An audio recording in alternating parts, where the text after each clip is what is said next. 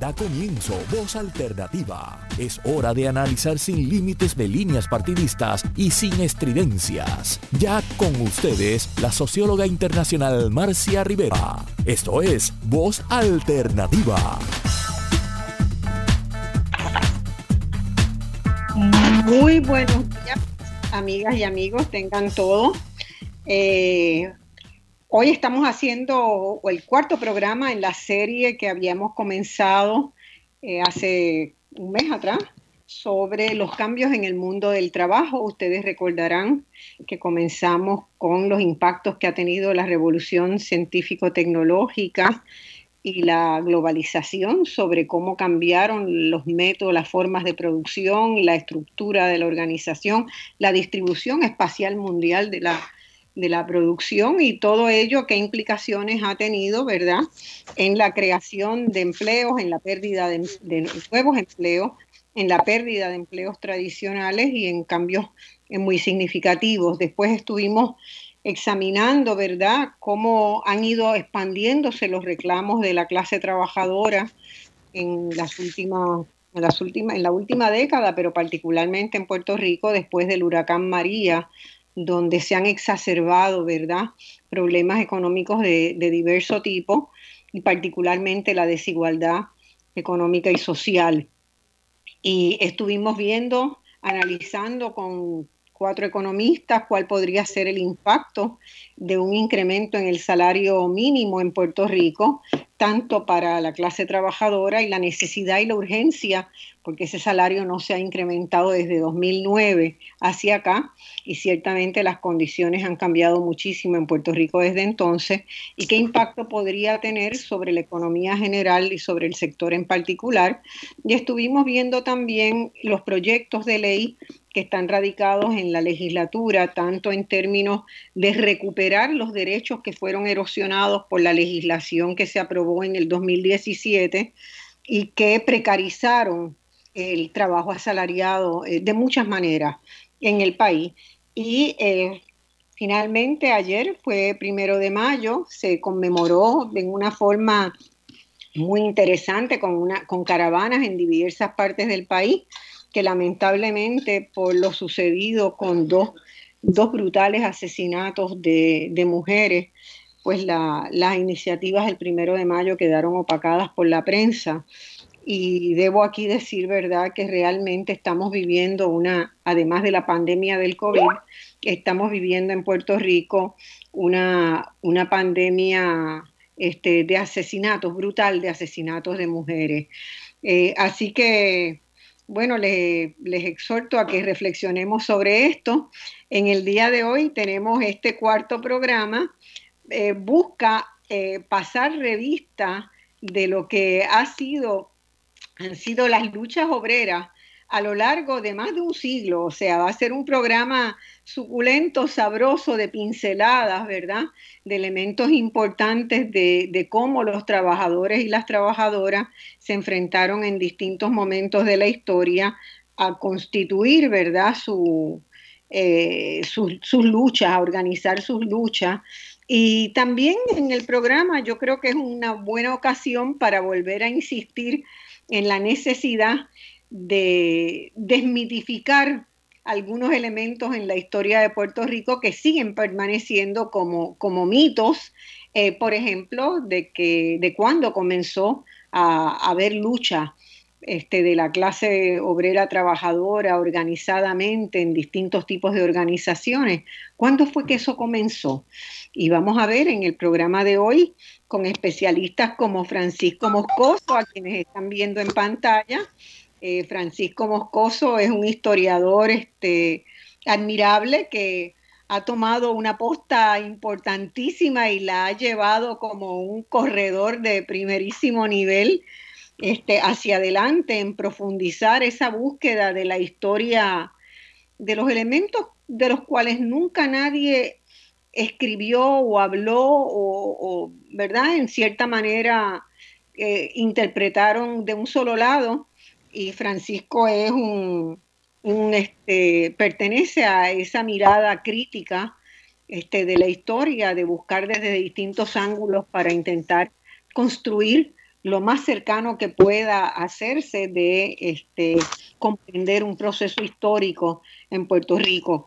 Francisco, bienvenido, encantado en tenerte en, Voz Alternativa. Muchísimas gracias, Marcia. Eh, un privilegio estar en tu programa Voz Alternativa y compartiendo con, con maestros y maestras de la historia y de las ciencias sociales. Bueno, este, nuestro, uno de, nuestros de los alumnos este, destacados, digamos, de esa generación. Bueno, Francisco es catedrático en el Departamento de Historia de Río Piedras de la UPR. Él estudió sociología con especialidad en historia.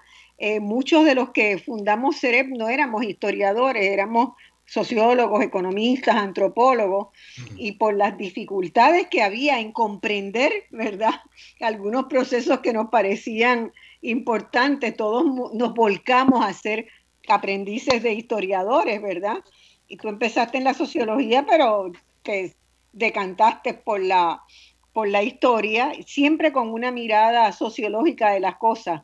Por ejemplo, tu libro de de, la, de San Juan, ¿verdad? De la Fundación de San Juan, tiene una mirada también sociológica, una impronta sociológica urbana muy importante.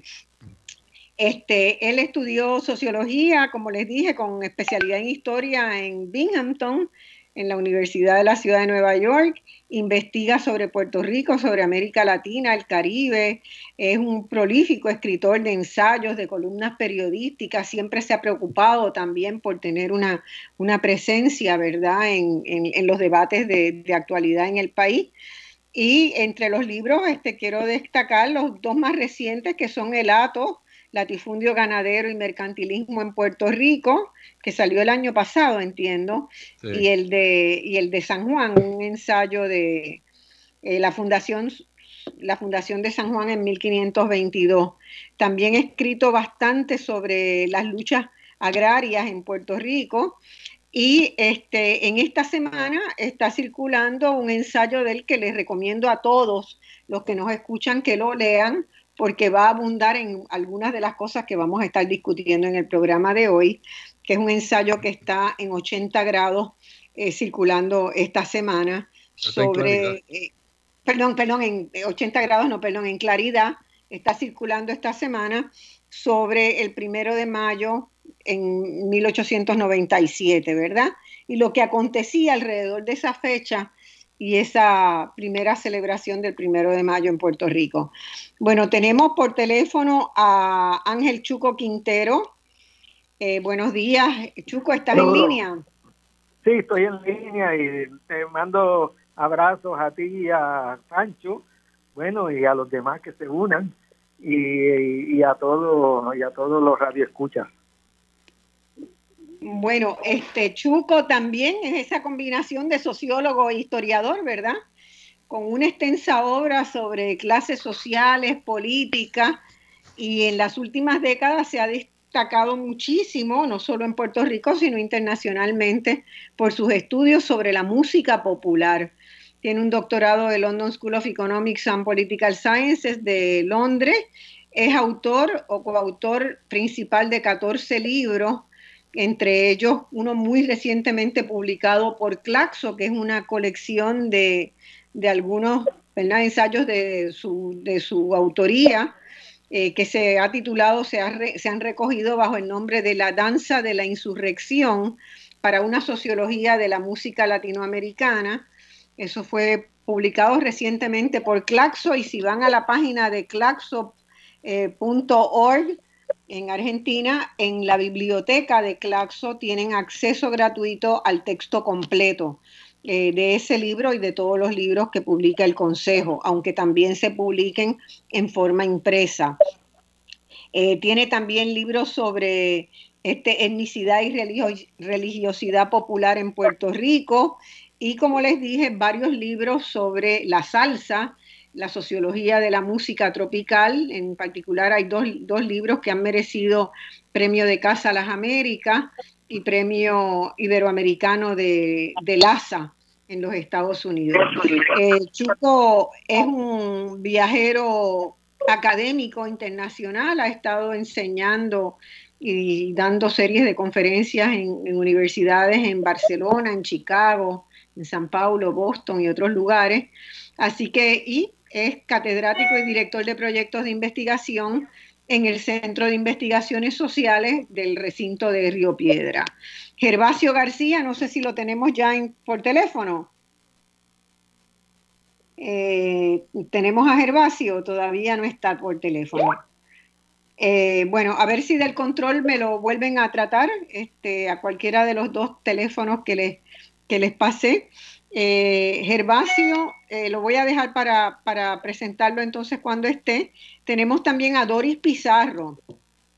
Doris Pizarro es una mujer extraordinaria de Puerto Rico dice que los teléfonos no están activos, me dicen.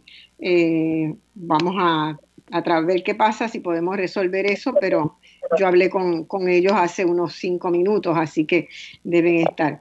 Este, bueno, eh, Dori Pizarro es profesora también en el recinto de Río Piedra, pero en la Escuela de Trabajo Social. En la Escuela de Trabajo Social de donde, de donde estudió, su, hizo su maestría y su doctorado, ella se ha concentrado en estudios de la comunidad y su área de trabajo especial desde antes de ser profesora en, la Escuela de Trabajo Social, era el trabajo social escolar y todos los temas de construcción de ciudadanía, de estatus y de política social.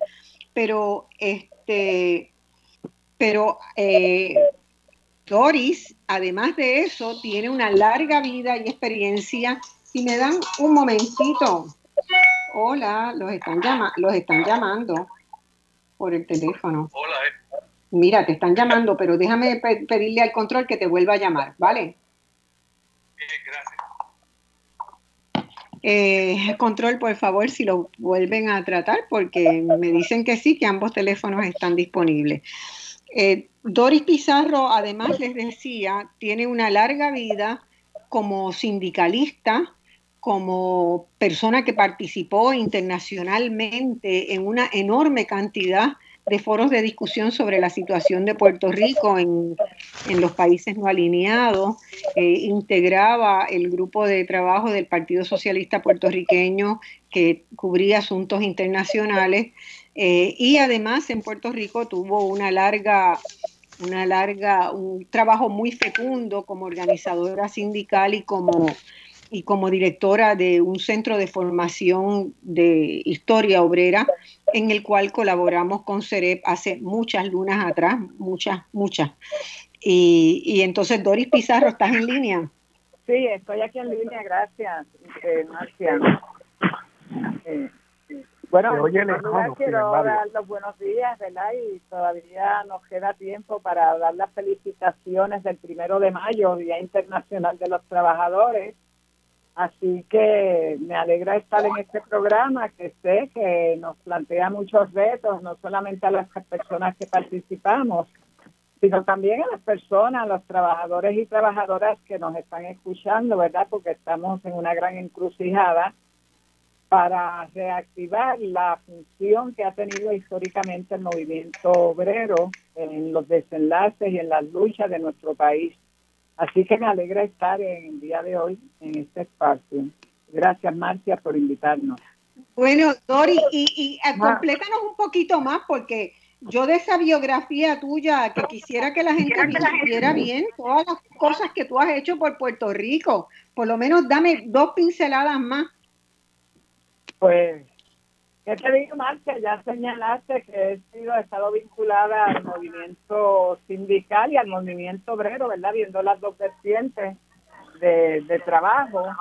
He sido, eh, estado en el área internacional, como bien señala, con el tema de, de solidaridad internacional con el caso de Puerto Rico, en el movimiento no alineado, en el Caribe, fui parte, fui responsable de la misión de Puerto Rico en Cuba del año 1983 al 1985 y desde allí con una delegación amplia de latinoamericanos y latinoamericanas en, en representación de diversos movimientos, fundamos la Organización Antiimperialista del Caribe para los años 80, sabes también que he sido feminista, ¿verdad? Desde los tiempos de, la Federación de Mujeres Puertorriqueñas, como y además posteriormente fui parte de las fundadoras de la Organización Puertorriqueña de la Mujer Trabajadora, una convocatoria que hicimos eh, desde el movimiento sindical también, desde el ILES,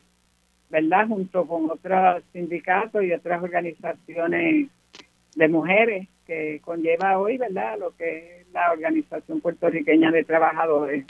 Recientemente estoy de profesora, como ya dijiste, pero además quiero enfatizar que he vuelto a mis raíces de trabajo comunitario, que no veo en contradicción con el movimiento obrero, ¿verdad? Porque las clases trabajadoras estamos en los centros de trabajo y en las comunidades. Y desde esa perspectiva hemos estado trabajando con diferentes proyectos comunitarios. Eh, el área que cubro en la universidad, mi curso es el trabajo social comunitario y más reciente, desde hace como 10 años, ¿verdad? Hemos estado trabajando con el Colegio de Profesionales del Trabajo Social de Puerto Rico, donde tenemos una mm. comisión de que la iniciamos como en 1908, 1906, como la comisión para el estudio del estatus político y sus implicaciones en las políticas sociales y en la profesión de trabajo social. Y desde ahí hemos estado mirando, ¿verdad?, cómo se afectan los derechos de los ciudadanos y ciudadanas desde esta perspectiva de trabajo social, ¿verdad?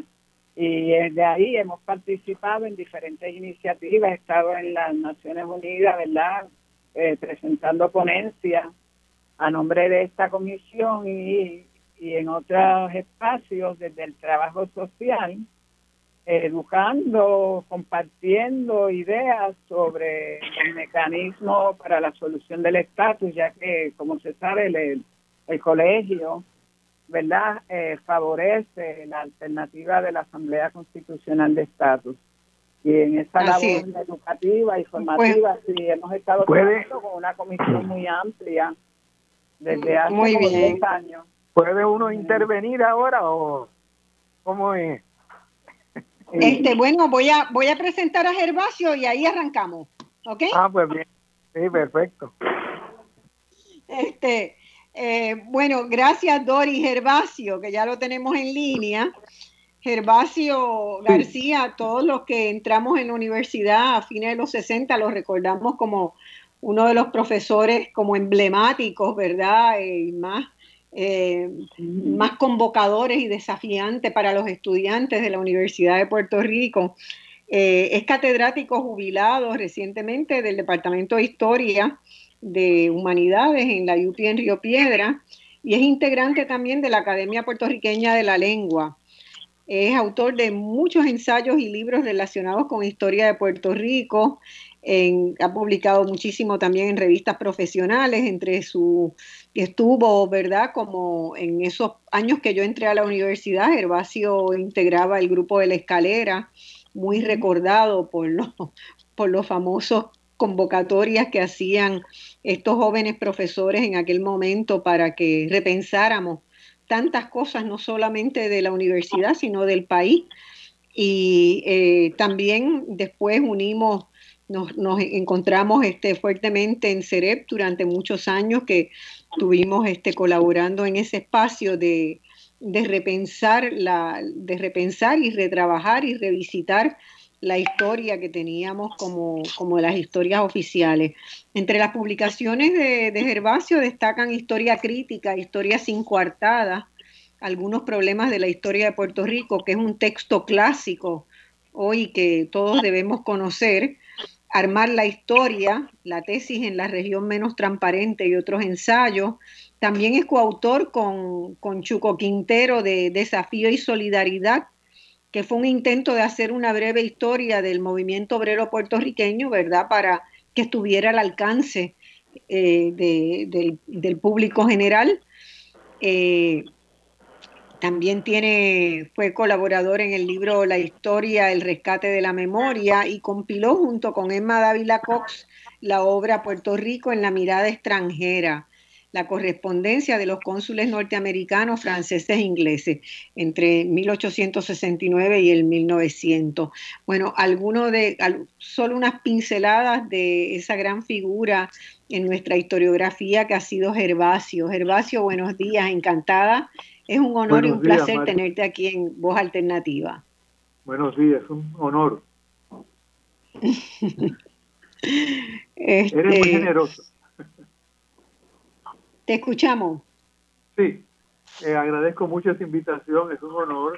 Creo que la labor que estás haciendo es extraordinaria, que en medio de este desierto estés predicando estos, esta discusión, estos temas que hacen tanta falta para ver si enderezamos estos entuertos.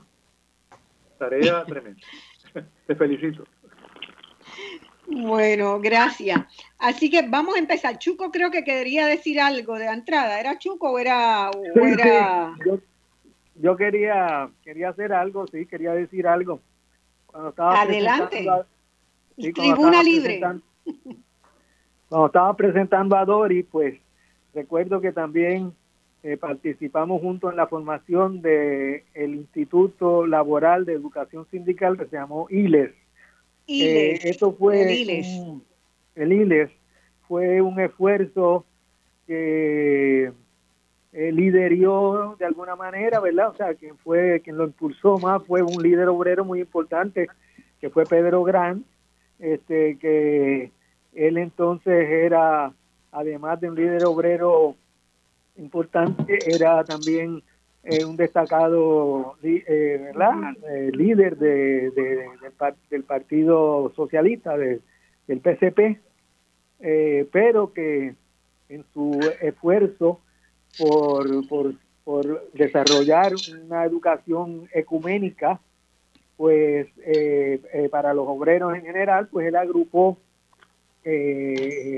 o buscó agrupar distintas personas que estábamos trabajando en, la historia obrera. Entonces, eso es muy importante porque eh, eh, la historia obrera en Puerto Rico eh, estuvo, estuvo desde ese momento, digamos, muy vinculada al movimiento obrero.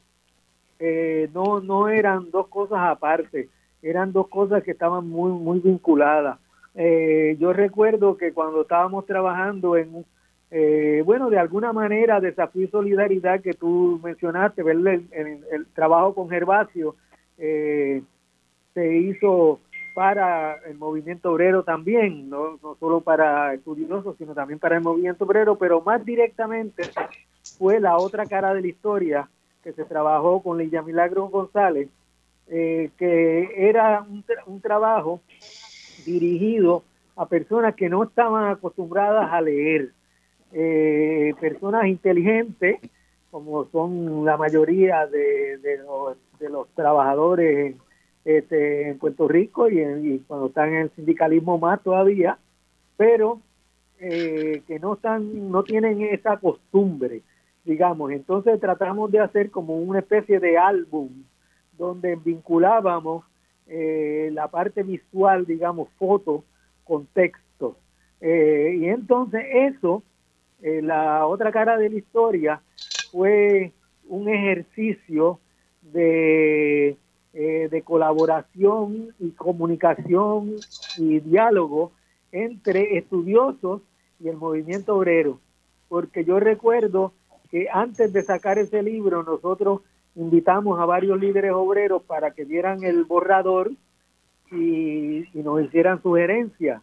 Mm. Y, y después que hubo esa reunión, nosotros le pedimos a estos líderes que escogieran algún miembro de su sindicato que fuera que tuviera suficiente interés como para leer un borrador que no siempre es fácil eh, pero que no fuera un líder para que también diera comunicación. Eh, o sea que ya la otra cara de la historia incorpora sugerencias de personas activas en el movimiento obrero y no solo vence sino que además para sacar el libro, para imprimirlo se necesitaba un dinero, ¿verdad? Para imprimirlo. Y las uniones, o varias uniones, lo que hicieron fue que compraron de antemano libros para que con ese con esa compra de antemano pudiéramos publicar, o sea que, que ahí tú ves que como las uniones estaban eh, muy eh, intrínsecamente vinculados a los estudiosos. Eh, nosotros abiertos a lo que ellos decían y ellos también muy abiertos al diálogo con nosotros y a la colaboración mutua. Bueno, gracias Chuco. Bueno, ayer fue el primero de mayo y este programa justamente yo lo pensé eh, hacerlo, eh, hacerlo en el día de hoy y no antes, porque ayer se, ¿verdad? Había un semillero en, en, Puerto Rico de gente pensando en lo que era el primero de mayo y que se celebrara el primero de mayo, ¿verdad? Esta fecha en todo el mundo se conmemora desde el 1889 en recordación como homenaje a los ocho mártires de Chicago, que fueron un grupo de sindicalistas ejecutados en 1886 en Estados Unidos, sindicalistas que estaban dentro de un gran movimiento huelgario que se había generado y extendido a varias ciudades, en reclamo de la jornada laboral de las ocho horas. Estamos a lo largo del siglo XIX, ¿verdad? Había habido en los países que ya tenían fuerte impronta del nuevo capitalismo industrial, ya había mucha lucha obrera. Y después de, la masacre de Chicago, en Estados Unidos se genera una corriente antiobrera muy fuerte, ¿verdad? Que acusaba al movimiento obrero de querer destruir al país. Entre otras razones, ¿verdad? En Puerto Rico no se celebra el primero de mayo, oficialmente no es un feriado como lo es en prácticamente el resto del mundo, menos los Estados Unidos, porque Estados Unidos no quería recordar más esa fecha. Esa fecha le traía un mal recuerdo y eh, por eso se decide eh, el Congreso de Estados Unidos en su lugar. En 1896 el Congreso establece como feriado el primer lunes de septiembre, el Labor Day, el Día del Trabajo, no de los trabajadores y las trabajadoras, del trabajo. ¿Qué pasaba mientras en Puerto Rico? ¿Qué, había, estaba pasando para esa fecha en Puerto Rico? Cuando volvamos de la pausa, vamos a empezar con Francisco Moscoso, que, no, que escribe sobre eso en claridad esta semana, para que nos haga una breve síntesis. Vamos a la pausa y volvemos.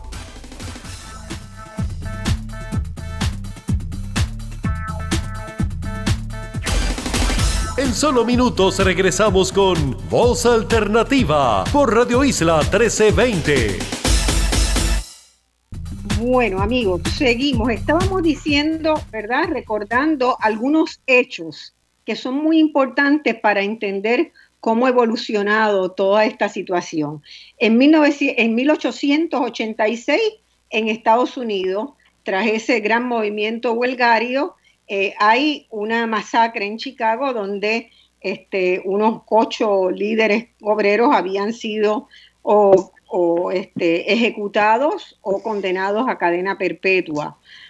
Los socialistas y los movimientos laboristas en Europa deciden reunirse tres años después de eso en París para conciliar acciones a fin de conseguir que los mismos reclamos que estaban en Estados Unidos de la jornada de ocho horas se hicieran viable también y mejores condiciones laborales se hicieran viable también para los europeos.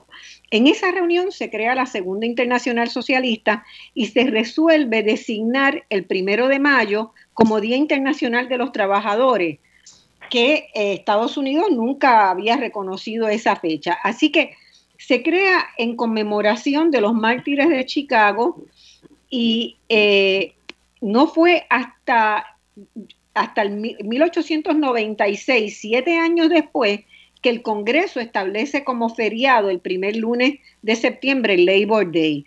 Habían pasado siete años. En esos siete años, ya en Puerto Rico había, había sintonía con ese movimiento y con esa, con esa recordación de verdad con esa conmemoración del primero de mayo. Y fíjense que en el 97, después que el Congreso establece otro día como celebración, en Puerto Rico se afirma el primero de mayo en un periódico obrero de 1897. Francisco, cuéntanos un poquito más de eso, porque eh, mucha gente cree que todavía en Puerto Rico, para esa fecha, no había interés en la lucha de los trabajadores. Bueno, me parece importante eh, que contextualicemos históricamente eh, el terreno que estamos pisando desde finales del siglo XIX hasta el presente, el terreno social y económico, sobre todo y, cultural, y cultural también, ¿no? porque la sociedad eh, integra todas las facetas ¿no? de manifestaciones. Eh, es bueno, aunque sea en líneas generales, tener presente que si nos retrotraemos a lo que en la historia europea llama la Edad Media, predominó por muchos siglos el feudalismo, cuyos componentes sociales principales eran la nobleza eh, y los siervos, en una relación de trabajo servil. Pero en el mismo medio histórico de el, feudalismo, en el Mediterráneo, en varias ciudades, puertos, en algunos lugares interior, eh, comenzó a darse una revolución comercial, interconectando distintas áreas, países, intercambio de productos, etc. Y al mismo tiempo, con esa revolución comercial se comenzó a generar un desarrollo de una economía de mercado que a su vez incorporó para facilitar los intercambios la, moneda. En otras palabras, la economía monetaria con la de, la de mercado. Eso, ese proceso entró en contradicción, era lo contrario a una economía feudal basada en el trueque. ¿Y qué es lo importante de ese señalamiento? Que en la economía de mercado, eh, todo lo que se intercambiaba antes se convirtió en mercancía para comprar y vender en un mercado. Eh, incluso eh, el trabajo de la gente. El trabajo mismo, la fuerza laboral, se convirtió en una mercancía que quien tuviese el capital, ¿verdad? El, empleador podía contratarlo. Y por ahí van a nacer también pues, los primeros jornaleros, como les llamaron antiguamente. En el siglo XIX que nos ocupa, y el XX, por supuesto, y hasta el presente, pero yendo al XIX, ese proceso eh, algunos le, llaman el proceso de transición de feudalismo a capitalismo con respecto a Europa, pero tiene distintos puntos de partida dependiendo de dónde arrancan en, distintos países, ¿verdad? Aquí en Puerto Rico en el siglo XVI, pues no era el feudalismo su punto de partida, sino los cacicazgos taínos. Y desde entonces eh, vamos a tener una sucesión de formas de sociedad eh, precapitalistas hasta que lleguemos hasta el 1873. En 1873 todavía Puerto Rico arrastraba la esclavitud. Y en el siglo XIX eso se combinó con trabajo de campesinos agregados que tenía ciertas características eh, feudales, eran campesinos sin tierra agregados a los propietarios y a, cambio de su trabajo pues les permitían vivir eh, en sus terrenos eh, y también eh, por la década de 1830, en nuestro caso, comienza a desarrollarse más el empleo de trabajadores a base de salario. entonces ahí eh, se va a ir formando eso que llamaron en el siglo XIX la clase de los jornaleros. Y para la década del 1860, pues los jornaleros son realmente la mayoría del país y la esclavitud ha ido declinando, incluso es el siglo de las aboliciones, ¿verdad? Los países avanzados de Europa, empezando con Inglaterra, no les interesa mantener eh, formas antiguas de trabajo, eh, feudales, y mucho menos la esclavitud, porque esa gente no compra nada en el mercado, ¿verdad? Como hacemos nosotros en el presente, que tenemos que ir a comprar las cosas, ¿no? Eh, y, entonces tampoco recibían salario. Es decir, que no funciona esclavitud o servidumbre u otra forma eh, que no sea la capitalista del trabajo salariado para que ese sistema eh, sea operacional. Y eso es lo que va desarrollándose y madurando, progresando en el siglo XIX. mencionaste en algún momento el capitalismo industrial, pues precisamente en, en esta época, hasta 1873, lo que predomina es un famoso historiador distinguido de Inglaterra, Eric Hobsbawm, publicó una obra la era del capital, de la 1848 al 75, donde estudia integralmente todo ese proceso y cómo se ha ido plasmando eh, con Inglaterra a la cabeza, pero también otros países europeos, Este, Bélgica, Holanda, eh, algunas partes de Francia, eh, Alemania, Italia, incluso España, con algunos pasos más atrasados, pero también es parte de ese proceso, el desarrollo del capitalismo industrial. Bueno, eso nos dice que para 1873 se va a pasar por un proceso de revoluciones. En, la misma Europa hay en el 1848 las famosas revoluciones del 48, eh, donde la clase empresarial, la burguesía industrial financiera, eh, trata de tomar las riendas del poder. Todavía están luchando contra vestigios de monarquías. Y en nuestro caso, pues eh, tenemos la realidad de esas formas ¿verdad? arcaicas ya laborales eh, la, revolución puertorriqueña de 1868, el famoso grito del Ares, pues por ejemplo ahí se planteó la cuestión social junto con la política de emancipar a los eh, jornaleros sometidos al régimen de la libreta de jornaleros. En Francia, de hecho, existía también algo que llamaban el livret ouvrier, era parecido, que condicionaba y restringía el movimiento de los trabajadores. Eh, eso era importante porque eh, el sistema capitalista está preconizado a base de la libertad empresarial y la libertad de contratación del, trabajador. Solo que en la historia real lo que hemos visto ¿verdad? es que una parte tiene más libertad que la otra, sobre todo la patronal. ¿no? Eh, y cuando llegamos a 1873 se abole la esclavitud, se abole el régimen de la libreta de jornaleros, eh, todo eso tiene una larga historia de luchas, ¿no? de, rebeliones de esclavos, de jornaleros rebeldes, eh, hasta que finalmente se da el contexto adecuado histórico en la España, donde se ha producido una revolución contra una monarquía de, la dinastía Borbón, de Isabel II, es derrocada en 1868 y hay un periodo como de unos 11 meses, en 1873, en donde se proclama la primera República Española, con ideas más avanzadas y un espacio para diligenciar la abolición de la esclavitud y del régimen de la libertad en Puerto Rico. Así es que eh, de ese momento en adelante, eh, lo que vamos a estar conversando E, e historiando y discutiendo eh, nos sitúa a Puerto Rico en particular desde 73 en adelante en el terreno de la contraposición de los intereses ¿verdad? de empresariales, patronales, capitalistas y el mundo general de los trabajadores es el trabajo asalariado. Y en ese terreno es que estamos. ¿verdad? Entonces, eh, Puerto Rico, eh, desde antiguamente incluso, desde mediados de siglo, pero ciertamente en el último tercio del siglo XIX, eh, va a estar inmerso en las modalidades nuevas de organización de los trabajadores. Gervasio García ha estudiado y seguramente tocará eso más. hasta finales del siglo se van a dar también las primeras huelgas. Una de las primeras huelgas de obreros asalariados fueron precisamente, lo, lo detectó otro historiador fallecido ya, Andrés Ramos Matei, eh, en una hacienda de, del área de Arroyo de Eduardo Lind, los esclavos, eh, tan pronto fueron emancipados, eh, se fueron a una huelga. Y, el, amo protestó y él dijo, no, no, es que aquí el contexto es distinto, así que usted tiene que discutir con ellos y negociar las condiciones de trabajo y estaban pidiendo que se les pagaran ahora salarios. ¿no? Y por ahí empieza la historia de las huelgas también.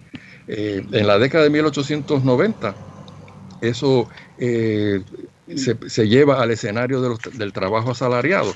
Eh, y eh, para contrastar, ¿verdad? O traer ese pasado con el presente, vamos a decir también que en ese ayer y, hoy, a finales de la, dominación española, en 1892, el, el, Ministerio de Ultramar de España decretó lo que llaman la ley de tarifas. Le estaban imponiendo impuestos a absolutamente todo.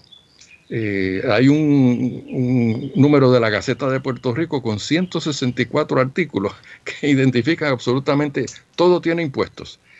Entonces, ¿cuál fue la reacción de la gente? Esto sucedió en, eh, del 4 de septiembre al 8 de septiembre de 1892.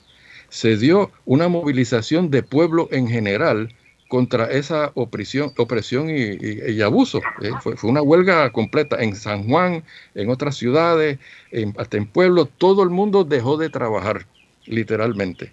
Entonces, eh, ante esa situación, el gobernador español del momento, era de apellido Lazo, eh, no tuvo más remedio que eh, suspender la aplicación de la ley de tarifas, mandarlo a España para que se discutiera allá, porque aquí eh, eso fue inaceptable ante el pueblo. Así que tenemos un, un, escenario en donde se producen en ese ayer primeras movilizaciones generales del pueblo y nosotros lo hemos visto en otros momentos de nuestra historia más cercana, ¿verdad? Por ejemplo, con respecto a ya bajo la dominación de Estados Unidos, con respecto a Vieques, Desde 1999 al, culminando en el 2003, la movilización del pueblo para dar por terminada la, dominación específicamente de la Marina en Vieques, eh, y se logró eh, sacar a la Marina de Vieques, y más recientemente, eh, en el 2019, pues hubo una movilización, ¿verdad?, que vimos en los días del verano del 2019, hasta 100.000 personas en el viejo San Juan, y en un momento dado medio millón de personas marchando en el expreso Las Américas, que culminó en, la, en el derrocamiento por una especie de revolución ciudadana de la administración de turno de eh, Ricardo Rosselló en ese momento. O sea que ahí, eh, en este nuevo escenario, eh, lo que no sucedía antiguamente es que se producen movilizaciones de pueblo. Y cuando ese pueblo se une y con todas las diferencias que pueda tener, pero por unos, unos motivos y unas causas comunes, tiene unos resultados positivos. Claro, hay otras movilizaciones y otro escenario de lucha, que es la de los trabajadores, de los obreros específicamente, que de eso pues estaremos hablando. Muy bien. Este, Francisco, eh, quiero pasarle la palabra a Gervasio o a Chuco, quien cual de los dos quiera comenzar, para reaccionar a, esta, a, este, a este planteamiento que me parece muy interesante. De alguna manera, uno lo que ve es que el eje pivotal inicial era el movimiento de los trabajadores, ¿verdad? Y de las trabajadoras este, hacia la sociedad y va incorporando a la sociedad y ahora probablemente es un movimiento más de sociedad a los cuales, ¿verdad? por la baja tasa de sindicalización que hay hoy en Puerto Rico, que apenas el 1% de, del sector privado, de los trabajadores que están en el sector privado pertenecen a un sindicato y, cerca de un 10, 14%. Después del huracán María ha bajado muchísimo también. Este, entonces ha habido una erosión, ¿verdad?, de la capacidad de organizar y de sostener la organización de, la clase trabajadora. Y, más bien las organizaciones sociales han, han llenado ese espacio de convocar y un poco después, al, final, tengo pensado que, que, Doris abunde un poco en eso, porque hay quienes están planteando que la estrategia de hoy sí tiene que volver a unir esos dos ejes. Pero quisiera ver si Gervasio eh, quiere hacer unos comentarios por ahí, Gervasio. ¿Cómo no? ¿Cómo no? Eh, yo creo que hay que establecer bien claro el contraste entre el siglo XIX y el Puerto Rico de hoy en el Puerto Rico de hoy casi la mayor parte de la gente vive de un salario. En el siglo XIX muy poca gente vivía de un salario. Claro. Francisco Moscoso ha recordado que la mayor parte eran jornaleros o esclavos. Y esos jornaleros que nominalmente ganaban un salario apenas lo tocaban en moneda. Así, es decir, los recibían vales o les pagaban en especie, en plátano, en acceso a la tierra, en, la, libertad para tener una vaca en un predio de terreno, pero ese salario que se ganaba semanalmente, eh, que se pagaba por lo general los sábados, se pagaba en vales. Y esos vales se redimían en la tienda del hacendado. Así que, aunque nominalmente una parte de la población vivía de un salario, no lo tocaba en moneda. Y otra parte eran esclavos, hasta el 73. Y Pancho recordó la huelga de los, de los libertos en Arroyo en los 70, como una de las primeras manifestaciones de una gente que ya quiere vivir de un salario en moneda constante y sonante, porque eso era lo que estaba eh, poniéndose entonces eh, en boga. Pero hasta finales del siglo, la mayor, y hasta, hasta la década del, hasta, siglo XX, en algunas centrales se iba a pagar en vales todavía, en los 30. que ese rezago del siglo XIX se arrastra hasta el siglo XX y los obreros pues tienen que luchar contra eso. Y eso es uno de los problemas grandes, eh, porque eran obreros realmente los trabajadores del siglo XIX. Eso una vez me lo, me lo, me lo recordó un, un amigo, decía, caramba, pero tú estás estudiando los obreros. Existían obreros, existían trabajadores. Obrero en sentido moderno de la palabra es otra cosa y quiero hacerlo bien claro, porque si no, no vamos a entender cuán extraordinario fue la gesta de estos hombres del, de los pueblos urbanos, centros urbanos, que contra viento y marea crean organizaciones obreras, que entonces no eran uniones, ni mucho menos porque estaban prohibidas las uniones obreras, estaban prohibidas las huelgas, pero crean centros de recreación, crean casinos de artesanos, crean sociedades de socorros mutuos, que era una manera de ayudar a los trabajadores en caso de enfermedad o accidentes en el trabajo, de una manera muy modesta, pero de una solidaridad importante porque eso va creando conciencia de lo importante que es unirse eh, para luchar por el mejoramiento de las condiciones de vida. Eh, Francisco Moscoso mencionó huelgas sonadas en la, en la, década de los 90 y eso es bueno recordarlo. Pero las huelgas, repito, perdón, se hacen en contra de la ley porque estaban prohibidas, como estaban prohibidos los sindicatos y las federaciones obreras. Eh, se crea una federación obrera en el 98-99 la Federación Regional, que luego da paso a la Federación Libre, ya bajo la dominación norteamericana, y eso será, abre otro capítulo en la, en la historia obrera de Puerto Rico. Perdone. Pero, repito, hay que recordar que esa toma de conciencia de clase es algo muy difícil, muy, muy dura, porque ¿quiénes toman conciencia de clase? Aparte de vivir de un salario, pues son los que tienen acceso a la educación, un cierto tipo de educación. Y ahí viene el grupo de los tabaqueros, que son trabajadores urbanos que de alguna manera aprenden a leer y escribir, porque hay que recordar que en esos centros de recreo, esos casinos artesanos, se enseñaba a leer escribir, entre otras cosas. No solamente se reunían para hacer fiestas, sino también para aprender a leer y escribir, que era un arma de lucha entonces. Y empiezan a leer, y empiezan a escribir, y empiezan a publicar libros. En Mayagüez se publicó un libro sobre el anarquismo de Bakunin en la década de los 90, que es algo extraordinario estuviera circulando ya un libro eh, de Bakunin en Mayagüez. Así que la, educación primaria es un arma importante. En las tabaquerías se leía, la, costumbre de leer en las tabaquerías se, generaliza, cosa que le quitó el sueño a muchos dueños de tabaquería, que en una ocasión intentaron prohibirlo y solamente admitían lectura eh, de entretenimiento, pero no lectura con contenido histórico y mucho menos con el tema obrero. Así que yo creo que es muy importante eh, tener eso en mente para entender el mundo de hoy. Porque hoy en día la mayor parte de los trabajadores viven de un salario y como dice Marcia, están unidos eh, a un 1%. Eso es trágico, eso es triste. Pero esa, esa es la realidad. La realidad es que, porque tienen que luchar, porque el mundo del trabajo hoy, como hablarán ya Doris más adelante, se ha fragmentado eh, la cantidad de gente que vive de, trabajo parcial, la cantidad de gente que no gana, que no trabaja ocho horas diarias. Es decir, como decía Héctor Meléndez, ser proletario de ocho horas diarias es un lujo, porque buena parte de esos trabajadores no viven, no trabajan ocho horas diarias. Y se lo hacen, lo hacen de una manera fragmentada. Así que eso quería recalcarlo. Y también quería recalcar que eh, todo eso desemboca en el, a principios del siglo XX en un acontecimiento extraordinario perdón, y es que en el 1904 unos obreros van a parar a la Cámara de Delegados, obreros que estaban en la Federación Libre y que entran en, la papeleta electoral del Partido Unión de Puerto Rico. Y ahí vamos a encontrar eh, dos tipógrafos, un carpintero, un pintor, eh, Pancho ha recordado que también, además de pintor, era un encuadernador, un marinero y un periodista en la Cámara de Delegados.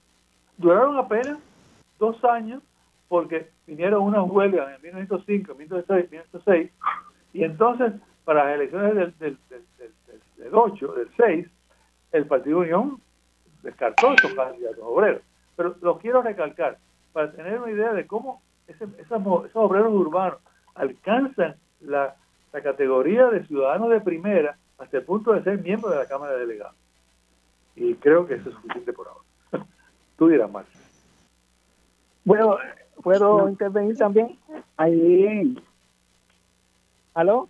Ajá, sí, adelante, Cori. Adelante. Sí, no, este, quiero recordar también las investigaciones de Rubén Dávila, que junto a Gervasio y, a mí, pues, eh, pues fuimos los que de alguna manera nos dedicamos a la historia obrera al principio y, y Rubén, este, eh, que trabajó mucho sobre eh, un círculo o un centro de estudios obreros, ¿verdad? que hubo en el 1910, dirigido por, eh, por Juan Vilar, que era un tabaquero de, de, de, Tagua.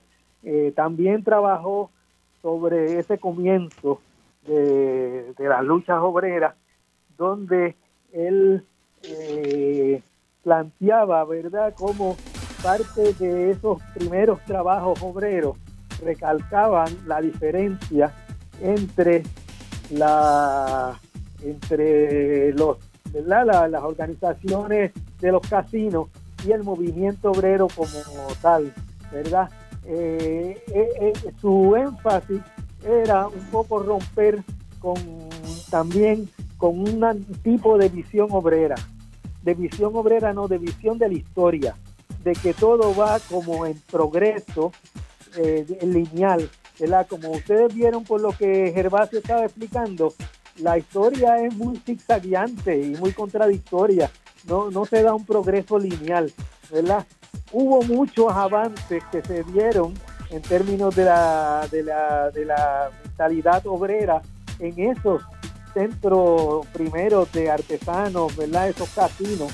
Este, y claro, es bueno recordarle a los a los radioescuchas de hoy que artesano en aquel momento, a principios, finales del siglo XIX principios del siglo XX, era el trabajador diestro, ¿verdad? que tenía el arte en algo, digamos, el arte de la albañilería, el arte de la carpintería, etcétera, no era el artesano de, hoy, ¿verdad?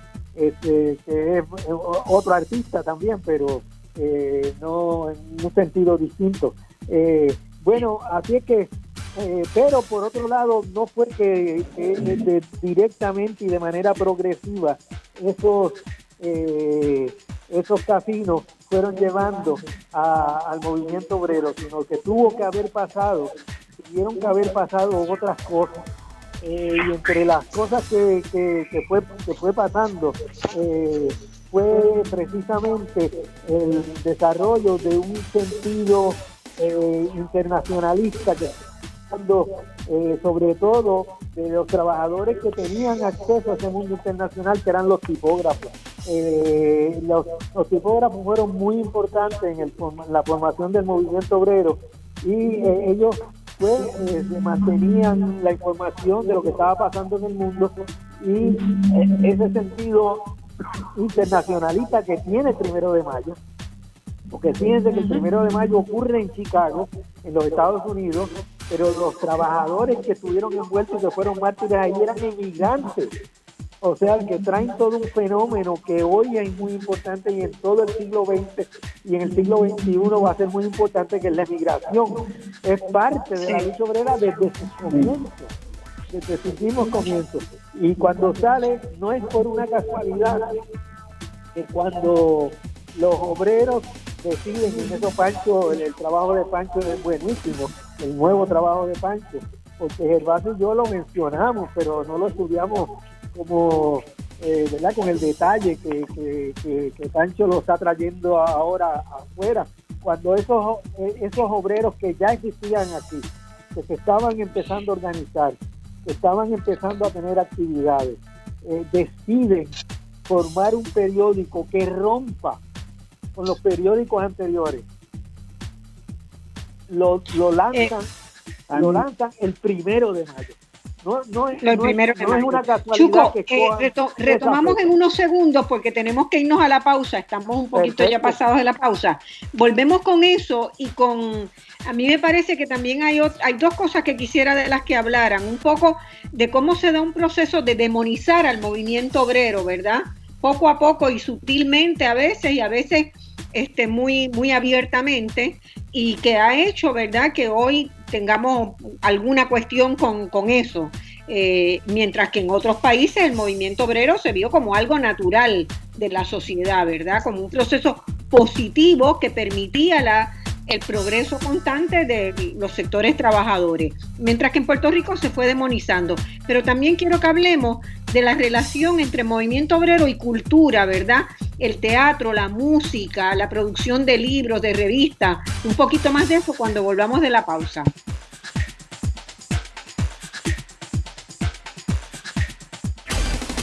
En solo minutos regresamos con Voz Alternativa por Radio Isla 1320. Bueno, mis amigos, aquí estamos en este programa hoy conversando de más de 100 años de lucha obrera en Puerto Rico con cuatro personas formidables, conocedoras, expertos en estos temas, los doctores Gervasio García, eh, Ángel Chuco Quintero, Francisco Moscoso y Doris Pizarro. Eh, estábamos discutiendo, ¿verdad?, esa vinculación del movimiento obrero con, con, distintos procesos en Puerto Rico y nos habíamos quedado con una pregunta que yo había hecho y quiero ver si Chuco redondea su pensamiento ahí, que lo tuvimos que interrumpir para ir a la pausa. Este, y que abones un poquito más en esa vinculación con, con otras áreas del quehacer cultural, ¿verdad? Que en otros países donde el movimiento obrero no fue tan demonizado, florecieron extraordinariamente. Eh, en toda América Latina, ¿verdad? Hay una tradición muy fuerte de vinculación eh, de los procesos de organización obrera con el teatro, con la música, con las artes plásticas, con la producción de libros. Eso se dio en Puerto Rico sin duda, pero eh, no, no logra tener el impacto social tan grande, yo creo que por la, ¿verdad? por la permanente persecución que ha sufrido el movimiento obrero en Puerto Rico. Chuco, me gustaría que comentaras un poco y después pasarle a Dori, que también puede tener este Estupendo, sí. Bueno, eh, tomo este, el batón ahí de Gervasio, este, de, que él estaba hablando de esa admiración, de, ese, de esa, eh, por, y que sentimos, ambos, ambos lo sentíamos, por eso eh, escritos obreros que fuimos descubriendo, fuimos sacando de la biblioteca algunos escritos que nadie había sacado, que éramos la primera persona que firmaba, este, eh, y veíamos eh, toda una un esfuerzo tan admirable de unos de unos grupos obreros, sobre todo tabaqueros y tipógrafos, este, que eh, frente a una situación tremenda de analfabetismo en el país y de unas costumbres ¿verdad? De, paternalismo y autoritarismo, fueron tratando de, eh, de romper con esa con eso, ¿verdad?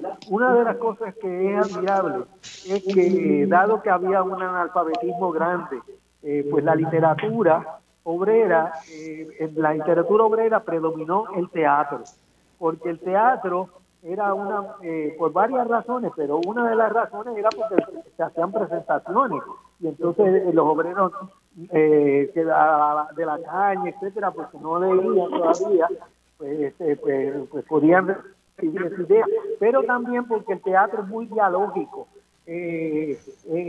muchas veces en, en esas obras de teatro, de hecho recomiendo el libro sobre teatro obrero de, de Rubén Dávila, este, eh, en muchas de estas obras eh, se empieza con una idea entonces alguien, un obrero, va tratando de convencer al otro, ¿verdad? Y al final pues llegan a un acuerdo, ¿verdad?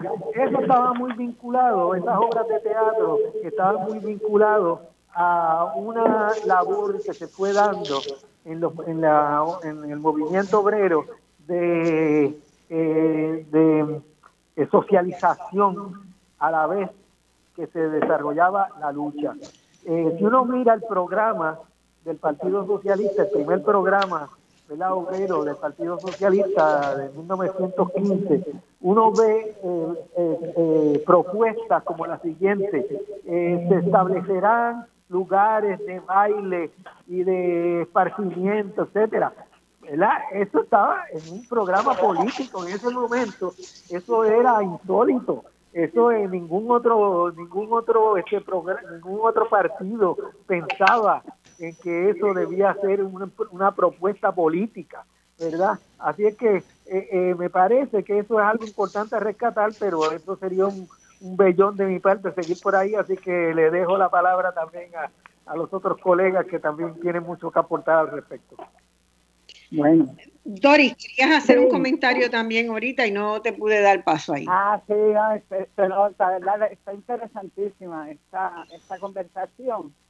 Eh, yo hace rato este, ya eh, quiero comenzar, ¿verdad? Por compartir un comentario, porque cuando comenzó Moscoso, eh, empezó eh, aludiendo a la importancia de a las características de este contexto, ¿verdad? En que él narraba todos esos surgimientos, esos primeros fermentos de la organización obrera, como se mencionaba en los libros de Seret.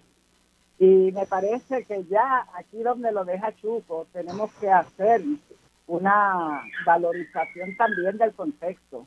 Yo creo que es bien importante notar, ¿verdad? Eh, en todo este proceso, de cómo el movimiento obrero se vincula y mantiene una ideología, pero además un convencimiento de la necesidad de la independencia, integrar el tema de la independencia dentro de sus reivindicaciones obreras. Entonces me parece que esto está presente, ¿verdad?, en la década del 30 y que lo tenemos aquí al movimiento obrero, debemos sumar, ¿verdad?, lo que fue también la labor de diferentes partidos lo que fue la gestión del Partido Comunista al interior de la Confederación General de Trabajadores, ¿verdad? Algo que vimos en el discurso que da el dirigente Juan Sáenz Burgos al Congreso de la Confederación General de Trabajadores de los años 40, cuando se divide la CGT, ¿verdad? Eso por un lado. Y eso, era eso hay que unirlo también al esfuerzo que se está haciendo en un momento de reorganización del capital y de las inversiones que se están haciendo aquí en Puerto Rico, donde el colonialismo eh, necesita crear un espacio para facilitar la inversión de capital y lo vemos posteriormente en la operación manos a la obra desde el punto de vista económico, pero además las formaciones políticas, la represión contra el Partido Nacionalista, la formación del Partido Popular, ¿verdad? La transformación al Partido Popular y toda esta visión, esta visión se construye, se construye en Luis Muñoz Marín para dar paso a toda esta inversión de capital. Entonces me parece bien importante mirar no solamente estas contradicciones, la contradicción de un planteamiento, una convicción del movimiento sindical de la necesidad de tener reivindicaciones, ¿verdad?, obreras, donde se incluía la independencia, y por otro lado el proceso de cooptación, de represión y de mediatización está viendo en los diferentes procesos del país. No solamente, ¿verdad?, en las organizaciones políticas, sino también en el movimiento obrero. Entonces me parece que esto no, el proceso también que se está dando para toda la formación del Estado libre asociado y toda la cooptación que eso trae en el desarrollo del movimiento obrero. Entonces ahí sí que tendríamos que mirar, yo siempre pienso en la figura de Pedro Gran, ¿verdad? Cómo él logra eh, comprender el momento que está viviendo, ¿verdad? En el momento que hace la decisión de integrarse al movimiento sindical, porque Pedro Gran, eh, de hecho, se cumple el centenario de Pedro, el primer año del centenario. El año pasado fue el centenario de Pedro, que nació en 1920, pero Pedro Gran entra entonces al movimiento sindical para la década de los 40. ¿verdad? Con el trabajo en la unión de muelles se mantienen, hace unos planteamientos, ¿verdad? Él entra y decía que para ser sindicalista hay que estar en los sindicatos. Y él vivió todo ese proceso y se integra a través de, de las uniones de muelles, colabora en diferentes procesos, como cooperativista y, y ya en la década del 60, ¿verdad? A partir de la década de los 60 es que podemos ver una mejor gestión en, en, las aportaciones que hace al movimiento obrero, no solamente desde la perspectiva del movimiento sindical, sino también entendiendo la necesidad de vincular la demanda de soberanía, la demanda de autodeterminación dentro de las reivindicaciones obreras y además en la convicción que le viene de ya de su militancia política de que los trabajadores, las clases trabajadoras son la base para lograr la independencia. Entonces, Pedro Gran logra reunir estas dos visiones. Por un lado, la necesidad de unas transformaciones en el movimiento sindical, pero al mismo tiempo de contribuir, como él lo hizo cuando se integra, ¿verdad?, al movimiento por independencia, a los procesos políticos para adelantar los procesos de lucha de la independencia. Y Pedro Gran tiene esa síntesis.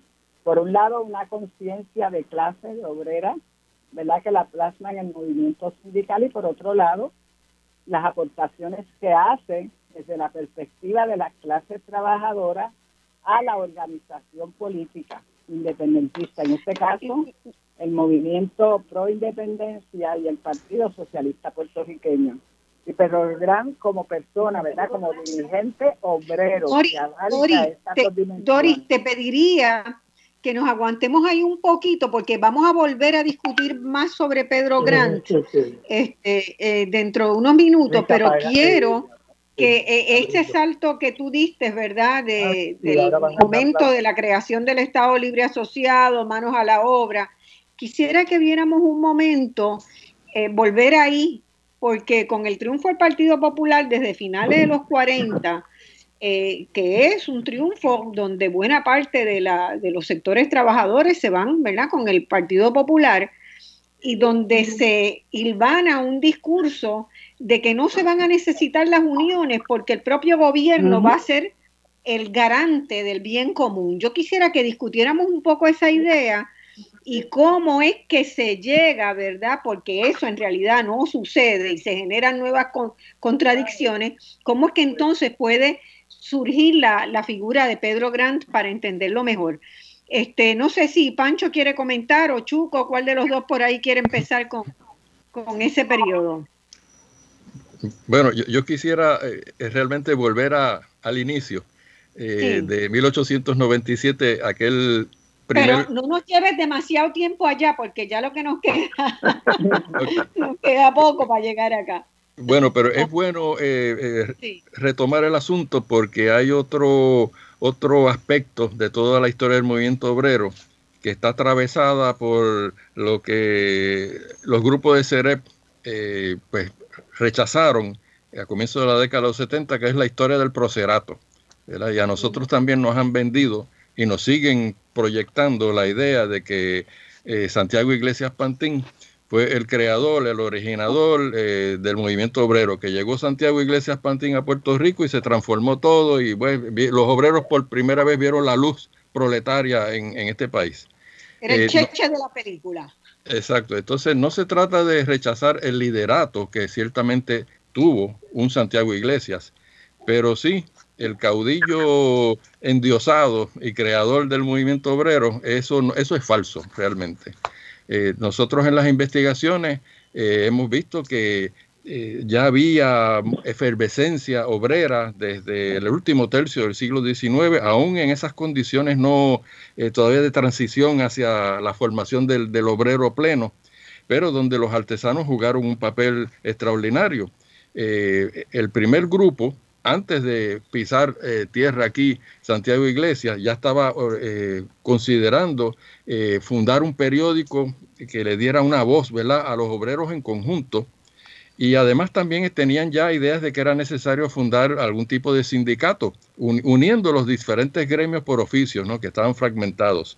Es bueno que se sepa, ¿verdad?, que ese grupo incluía a José Ferrer y Ferrer, Ramón Romero Rosa, tipógrafos, Eusebio Félix Santiago, Fernando Gómez Acosta, Carpinteros, Eduardo Conde, eh, encuadernador, Norberto eh, Quiñones tonelero, y hay uno que se llama José Rivera, un nombre muy común, ¿verdad? Que hasta ahora no conocemos su oficio. Pero ese, ese núcleo en San Juan ya estaba eh, haciendo, ¿verdad? Este, este, este movimiento en esa dirección. Y es en diciembre de 1896, cuando eso ya existe, que llega a Puerto Rico Santiago Iglesias. Claro, él venía con un trasfondo de España, eh, de conocimientos, era también carpintero, había estado en Cuba varios años, eh, eh, tenía una militancia obrera y de hecho fue perseguido de ahí y logró escapar en un barco que iba con destino a Inglaterra, que hizo una escala en Puerto Rico y se apeó aquí. Y, y aquí se quedó el resto de su vida. Y aquí se casó y formó familia. Pues lo, que, lo que quiero recalcar es que un Santiago Iglesias se inserta en ese movimiento. De hecho, él, hasta si uno lee la obra de él, Luchas Emancipadoras, pues uno lo ve claramente que él trata de proyectarse ahí como que él es el originador ¿no? del movimiento obrero, y, no es así. Él, él, se une a ese movimiento y, ayuda a, formarlo, ciertamente. Una, una pregunta puntual. Eh, en la evolución, ¿verdad?, que sigue Santiago Iglesias Pantín, eh, eh, ¿tú lo consideras, y, se la hago también a Chuco y a Gervasio, que él fue un factor importante en el proceso que siguió el movimiento obrero en Puerto Rico de americanizarse, ¿verdad? De, evitar, de buscar reducir las contradicciones inherentes entre patronos y obreros cuando se va creando el Estado Libre Asociado y de facilitar este, la, ¿verdad? la presencia de uniones sindicales en, de Estados Unidos en Puerto Rico, porque a mí me luce que él tuvo un papel ahí que no lo hemos todavía calibrado muy bien. Pues, ciertamente él tuvo un papel eh, importante, eh, porque el contexto también es el del fin de la dominación colonial de España y el comienzo de la dominación de Estados Unidos, ¿no? 1897, 98 viene la invasión. Entonces ya él está insertado en este movimiento. Eh, en, en marzo se van a dar unas elecciones, las primeras y únicas para establecer un gobierno autonómico en Puerto Rico antes de la invasión. Y resulta que el partido ganador de Luis Muñoz Rivera y el mismo Luis Muñoz Rivera es eh, opositor del desarrollo de este movimiento obrero y varios obreros, incluyendo a Santiago Iglesias, son condenados a la cárcel. Eh, cuando llega la invasión americana en Puerto Rico, él está cumpliendo una condena de siete meses de cárcel. Entonces hay que también entender, ¿verdad?, que los obreros en ese momento no tenían eh, instrumentos de defensa tipo sindicato, todavía no, eh, cuando ocurre eso. Eh, entonces están buscando defenderse de alguna manera y otra. justamente en octubre de 1898, ya con la invasión en curso, es que liberan a Santiago Iglesias de la cárcel. Él se, va a parar al área de Carolina y por allá eh, lo acoge un comandante eh, norteamericano. Eh, a la misma vez hay unas huelgas y malestar obrero en toda aquella región. Y, el comandante, pues como viene con auras de libertador frente a, la opresión española, permite que él incluso le habla a los obreros. Entonces ocurre algo en ese proceso pues, para ir a, vamos a decir, las raíces de americanización, que se da esta, esta eh, coyuntura compleja en donde él es protegido por las tropas invasoras.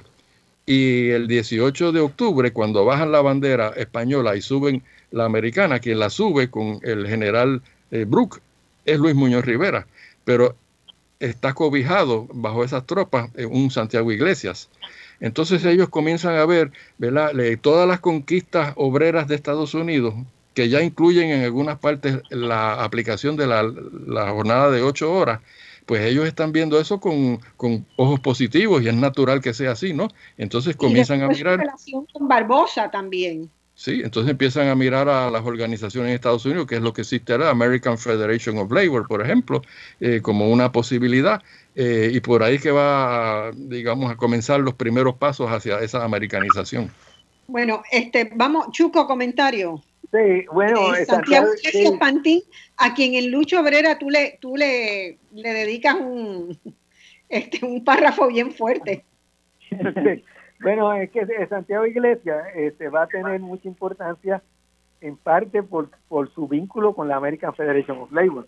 Este, fíjense que en aquel momento, distinto ahora, los obreros eh, había muy pocos obreros que vivían de un, salario como obrero, ¿no? Él va a ser de los pocos que, entonces este, su vínculo con la American Federation of Labor que poco a poco se va a ir este, va a ir teniendo una filosofía eh, bastante eh, eh, bastante se va a ir moviendo digamos un conservadurismo dentro de los Estados Unidos mismos digamos este, recuerden que cuando le preguntan a, a, Gompers que era el presidente de la American Federation of Labor por muchos años le preguntan bueno y qué realmente es lo que quiere el movimiento obrero americano y Gompers dice sencillamente más.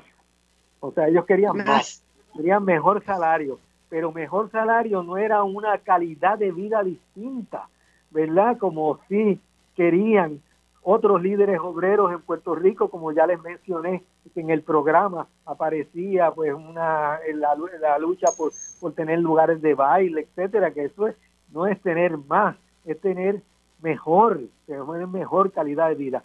Bueno, pero dicho eso, hay que por otro lado reconocer tampoco que su influencia tampoco fue tan fuerte, en el sentido de que hubo varias decisiones muy importantes del movimiento donde él perdió, pero el movimiento tenía otra filosofía, digamos, alguien perdía y se quedaba en el movimiento, no era que se, se iba enchismado. La misma idea de formar el Partido Socialista él estuvo en contra, siguiendo la línea de la American Federation of Labor, que no estaba a favor de que hubiera partido eh, obrero, este, y él estuvo en contra, pues él perdió y se quedó allí. O sea, pues, este, y hubo muchas otras decisiones así. Entonces hay que ver, la, la historia obrera muchas veces se mira desde los ojos de la historia de los otros partidos, digamos, burgueses de los otros partidos tradicionales y uno tiene que cambiarse la, la, eh, la, visión porque este porque eh, dentro del movimiento obrero por ejemplo aunque Santiago Iglesias pues se fuera convirtiendo cada vez más en, un defensor de, del anexionismo. Sin embargo hubo eh, hubo luchas eh, sindical digamos independentistas en el movimiento obrero desde el comienzo también y muy importante. O sea eh, líderes muy importantes, o sea, eh, no fueron cualquiera, fueron líderes muy importantes y hasta la desaparición del Partido Socialista, es decir, hasta 1952, que se puede decir que fue el otro día, eh, allí estuvo alguien como, como el papá de Félix Ojeda, este, que, que, después, que, que, después fundó el Partido Comunista o estuvo después envuelto en el Partido Comunista. Eh, y él se mantuvo en el Partido Socialista porque se entendía que era ser el partido de los obreros.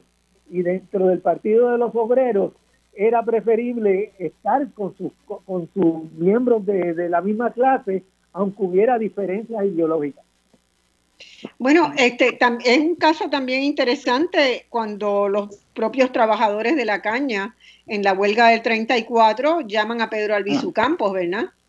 Este, ahí también hay una, una vinculación del independentismo muy fuerte con el nacionalismo en, ese, en ese momento, porque él era presidente del Partido Nacionalista en ese momento. Este, y, y eso pues fue una yo creo que una, un momento histórico que también da pie a que posteriormente se siga, ¿verdad?, estigmatizando y marcando eh, como, como el demonio mismo esa vinculación entre el movimiento obrero y los esfuerzos de construir una, un proceso de autodeterminación conducente a la independencia, que es lo que posteriormente Pedro Grant, ¿verdad?, retoma este, de ahí. Pero yo, la otra pregunta que, quería hacer, después de pedirle un comentario a, a Gervasio. Gerva, ah, ¿quieres comentar sobre esta parte?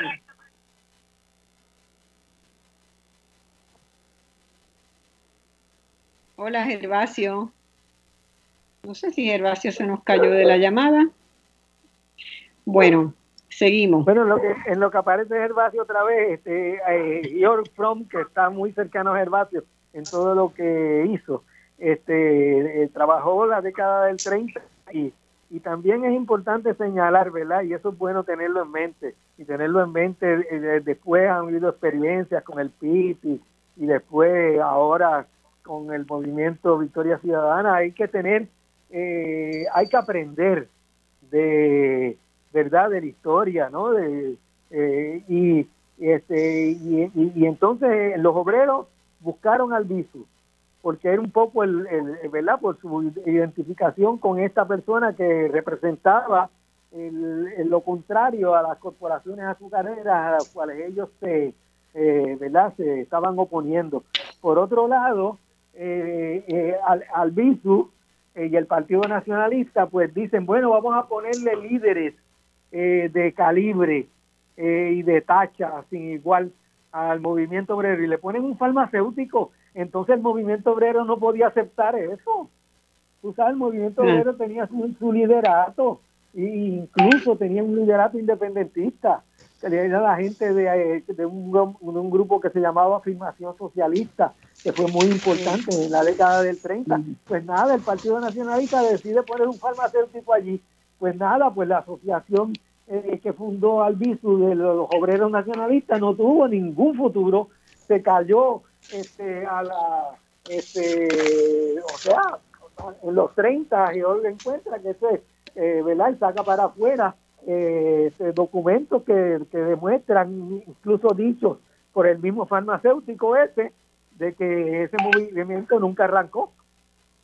Así que también uno tiene que tener ese cuidado y esa, esa visión crítica, ¿verdad? Porque tampoco se puede endiosar al visu. Al visu sí que hizo cosas extraordinarias, pero con su relación con el movimiento obrero, mira, este, hay que tomarlo con pinza. Sí, pero lo que, no, yo lo que señalaba es que era interesante porque era una figura que no estaba dentro del movimiento y que los trabajadores lo reconocen como el que mejor podía defender, ¿verdad? sus reclamos en ese momento. Este, bueno, eh, la, otra, la otra pregunta donde yo quería pasar es, a esa década, ¿verdad? Después que el Partido Popular gana las elecciones y empieza a montar la operación Manos a la Obra, ¿qué es lo que se le pide a la clase trabajadora en Puerto Rico? Se le pide en todas las cosas que hemos podido ¿verdad? evaluar, se le pide paz, paz laboral. ¿Y en qué consistía la paz laboral? Bueno, en una interpretación de que este nuevo gobierno que iba a formar el Partido Popular Democrático iba a hablar por, iba a asegurar el, bien común, iba a tomar en consideración, ¿verdad?, la necesidad de mejorar la situación de vida de los trabajadores. Y, y hay muchas medidas que se toman en ese primer periodo legislativo del Partido Popular que van encaminadas en esa dirección y que de hecho permanecieron muchas de esas grandes conquistas en nuestra legislación hasta que llegó el primer gobierno de Pedro Rosselló, que desmanteló alguna, luego el de Fortuño y luego el del segundo Rosselló, ¿no? Eh, y en ese, en ese proceso sobresale Vicente Geisel Polanco, sin duda. Y yo creo que es una de las figuras que en Puerto Rico todavía tenemos que estudiar más, pero que sus aportes mirados hoy desde una sociedad que fue creciendo en desigualdad eh, el primer gran premonitor de lo que iba a suceder fue Vicente Geisel Polanco. Y me parece que, nos debemos, ¿verdad?, una, una mejor comprensión del alcance de su trabajo, de la importancia de su obra.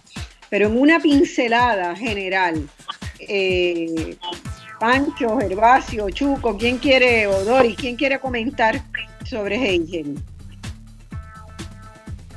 Bueno, él es el padre de lo que llaman la legislación, la legislación este, laboral tutelar. Chuco, vamos a este, tomarlo cuando volvamos de la pausa, porque ya me pusieron la música. Vamos a dejarlo como eh, tenemos dos minutitos ahí y volvemos con ustedes para hacernos la pregunta, ¿verdad?, de la vigencia y lo interesante de, del trabajo de Vicente Ángel Polanco en el ámbito de las relaciones obrero-patronales y todo lo que él aportó, porque no meramente veía la lucha obrera, sino que el trabajador en su contexto social, económico, político, de ciudadano. Y eso me parece sumamente importante para la, la discusión de Pedro Grant y de lo que sucede hoy. Vamos a la pausa.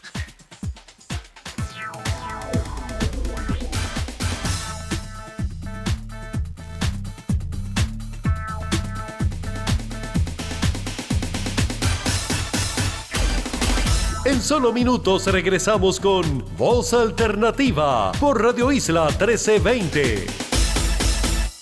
Bueno, mis amigos, estamos ya entrando en el último segmento de este interesantísimo programa y estamos para hablar de dos cosas fundamentales en el tiempo que nos queda. Uno, esa década del triunfo del Partido Popular, ¿verdad? Desde finales de los 40 y cómo pasa a afianzarse la idea de que lo mejor para Puerto Rico es generar un gobierno que actúe como garante del bien común y alcanzar una paz laboral a través de medidas que generen un mejoramiento colectivo, un orden social más justo, normas más altas de calidad de vida, ¿verdad? Y todo lo que era ese discurso de, eh, esperanza en aquel momento de eh, el proyecto de manos a la obra del Partido Popular. Eh, mi pregunta es cómo caló ese mensaje en la clase trabajadora y cómo la clase trabajadora se fue también desencantando de la falta de resultados que había y va dando paso a que emerja ya en los años, mediados de los años 60, una nueva mirada desde el movimiento obrero en la cual empieza a destacar Pedro Grant como líder. Pero quisiera unos comentarios, Gervasio, si estás en línea, podrías eh, mirar un momento esa, esa década de, de los finales de los 40, los 50 hasta mediados de los 60? Bueno, esto creo, creo que eh, el proyecto industrial del Partido Popular es enemigo de las uniones obreras. Porque tú no vas a invitar a Puerto Rico unos inversionistas que van a tener que lidiar con las uniones obreras. Y esa es la historia del sindicalismo en las fábricas de fomento. Eh, yo, recuerdo la, fábrica de la Consolidated Cigar en Caguas, donde hasta unos espiritistas fueron contratados por el patrono, eso es uno de los cuentos que hacía César Andrés Iglesia, y se perdió el esfuerzo de organizar a los trabajadores de la Consolidated Cigar. O sea, esa fue una constante. Claro, eso no fue nada abierto, pero en la práctica era la negación del sindicalismo, el proyecto de manos a la obra. Y en eso yo creo que, como tú decías, ese desencanto de los obreros viene paulatinamente hasta desembocar en la década de 60 con ese nuevo sindicalismo que, que denuncia todo eso, ¿no? Y creo también, eh, volviendo un poco atrás, que la, tragedia de Sáez Corales, que estuvo presidiendo la CGT por un tiempo, después se pasa al bando popular y termina en la cárcel acusado de, conspirar contra el gobierno. Es decir, que se dan una serie de procesos ahí y G.G. Polanco, que fue, eh, tuvo la valentía de denunciar ERA como una farsa, que fue autor de mucha de la legislación obrera, eh, también termina desencantado.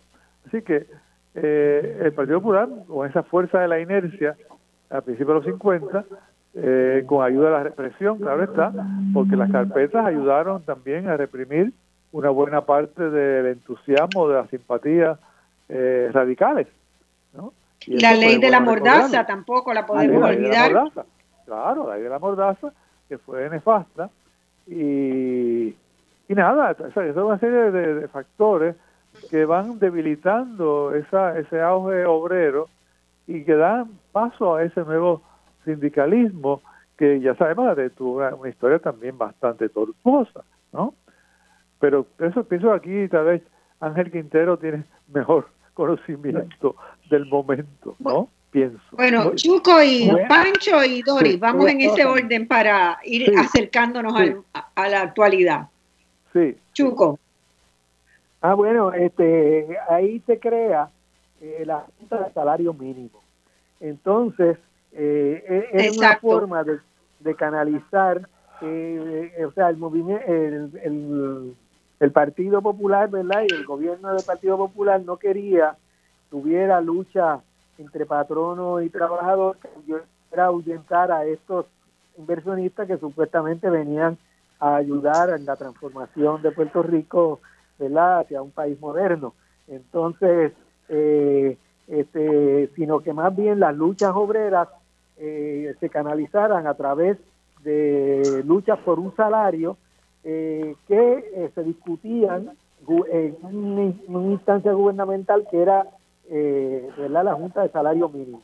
entonces, eso quería decir que líderes, perdón, obreros que estuvieran eh, muy muy muy enfrentados al gobierno eh, tenían un problema especial porque es una entidad gubernamental. Entonces eh, pues líderes como Colón Goldiani por ejemplo que era abiertamente del partido independentista pues tenían tenían problemas de, de llevar su lucha ahí en la Junta de Salario Mínimo. Eso llevó a que muchos, muchos, eh, eh, eh, la gente se pregunta qué pasó con el PIB del 52 al 56, ¿verdad? Que siendo el segundo partido, en el año 52 tuvo ese bajón hasta el 56. Y mucho, mucho se debe, todavía eso es una pregunta de investigación, pero de lo que tenemos a mano, mucho se debe a la migración de obreros hacia los Estados Unidos, muchos vinculados a obreras eh, que tenían arraigo dentro de un liderato obrero que estaba más bien vinculado al PIB. Este, y eso, por otro lado, llevó también al PIB a un cierto, eh, ¿verdad?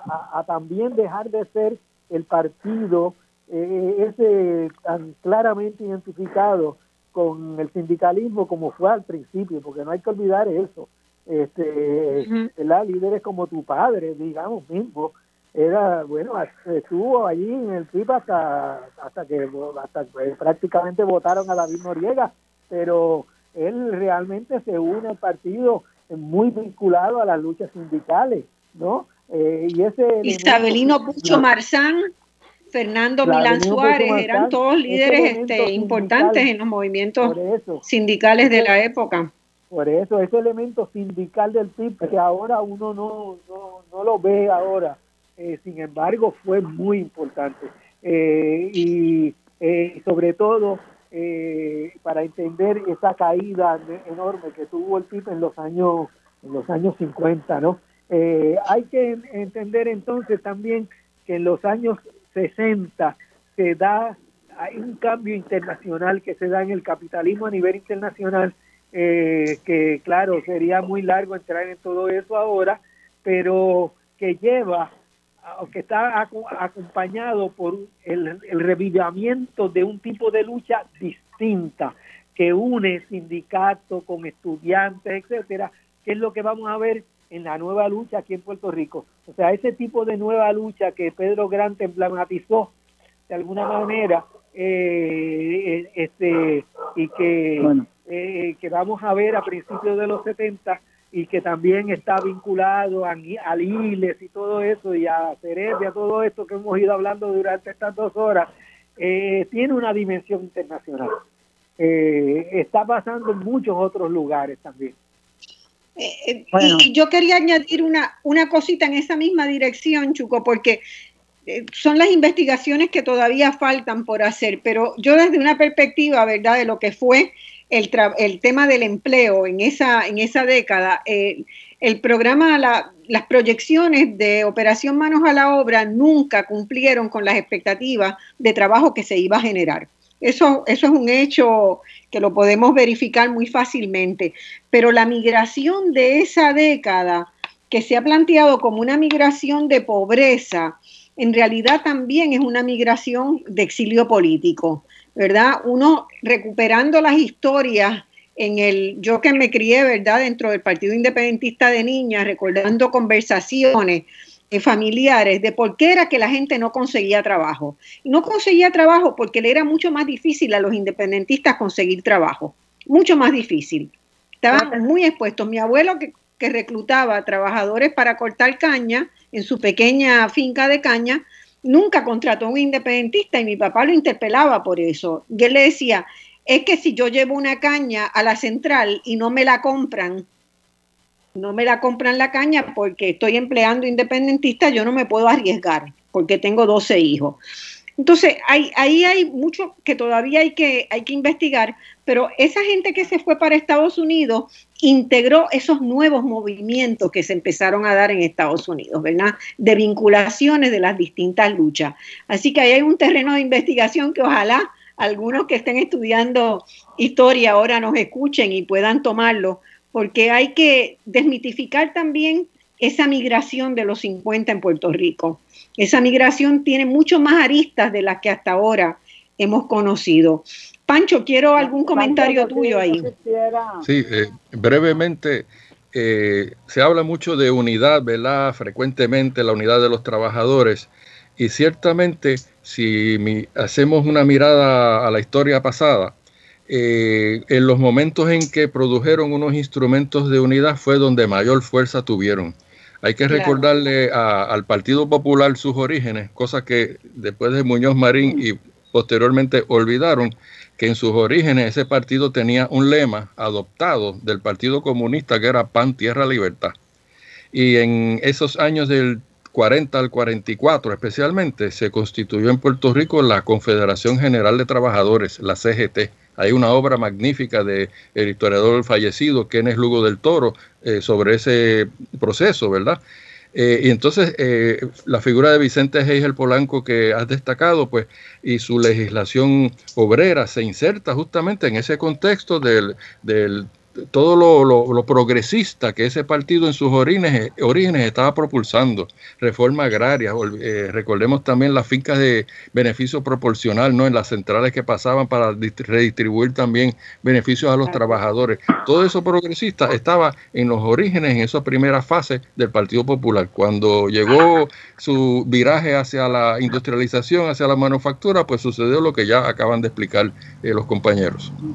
Bueno, y ya para el 68, ¿verdad? Eh, la economía de Puerto Rico mostraba altas tasas de desempleo, un problema de vivienda social brutal, no había casa para la gente, ahí empiezan los rescates de tierra, ¿verdad? Justamente hacia finales de los 60, y ahí en ese contexto es que emerge este nuevo sindicalismo del cual Doris empezó a hablar hace un rato y yo quiero pedirle que volvamos que volvamos a esa conversación de Pedro Grant y a todos, ¿verdad? A Chuco, a Gervasio, a ti, que colaboremos, este, volver a ubicar a, Pedro Grant en ese contexto. Pedro Grant, como bien Doris señaló, tenía como dos pasiones en la vida o dos objetivos fundamentales.